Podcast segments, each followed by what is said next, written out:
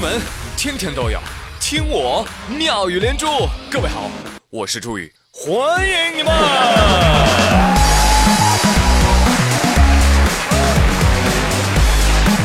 谢谢谢谢谢谢大家的光临啊！呃，听说呢，今天是万圣节前夜哈，就有人跑过来问我说：“宇哥，你打算怎么过呀？”哼，怎么过？打开你的前置摄像头，万圣节每天过。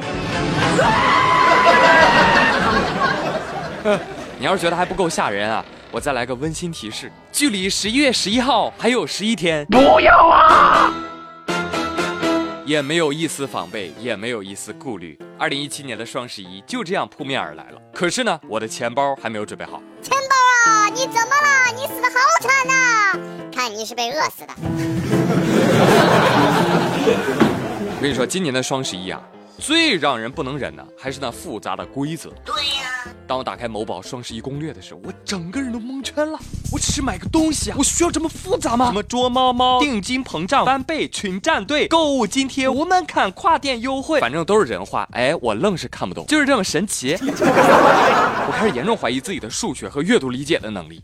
你说我就是来抢个红包是吧？你需要编这么多中国人看不懂的名字吗？什么全球狂欢红包、无门槛红包、支付宝口令红包、品牌狂欢城红包、火炬红包、群战队红包，什么鬼呀？送上一首歌曲。简单点，说话的方式简单点。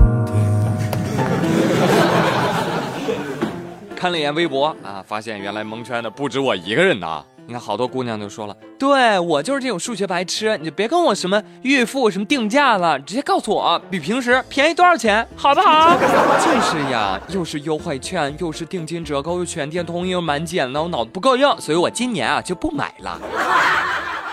求你了，大猫咪，你安安静静降价不好吗？安安静静发无门槛红包不好吗？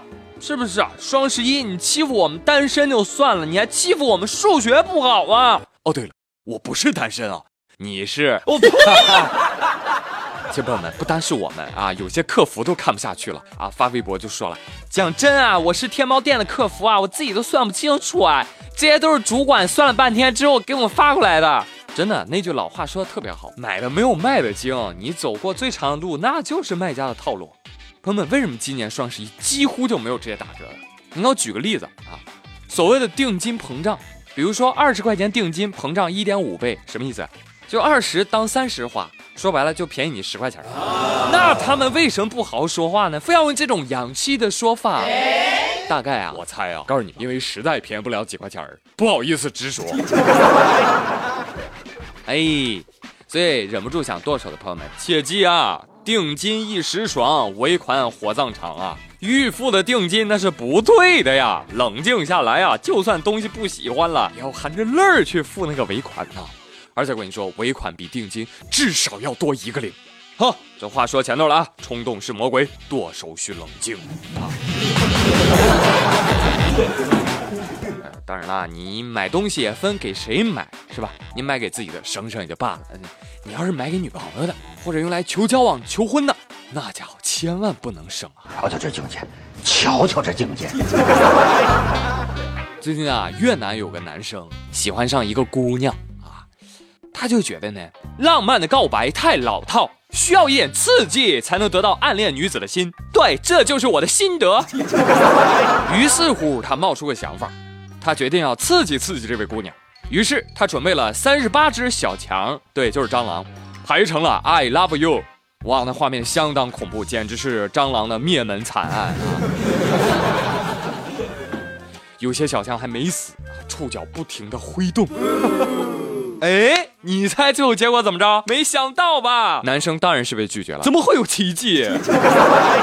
所以啊，感情不能强求，用小强求爱注定失败。其实呢，也不是蟑螂出了问题，而是摆的这个地方啊，它不对。你试试摆在法拉利的引擎盖上呢？对，你会被法拉利车主打死，是吧？这女生要是同意，我那除非她是蜘蛛精。小姐姐，她骂你是蜘蛛精啊！你居然骂我是一只猪精，去死吧你！告诉你啊，小哥，如果你非想用蟑螂的话，你起码你你得训练它一下，对吧？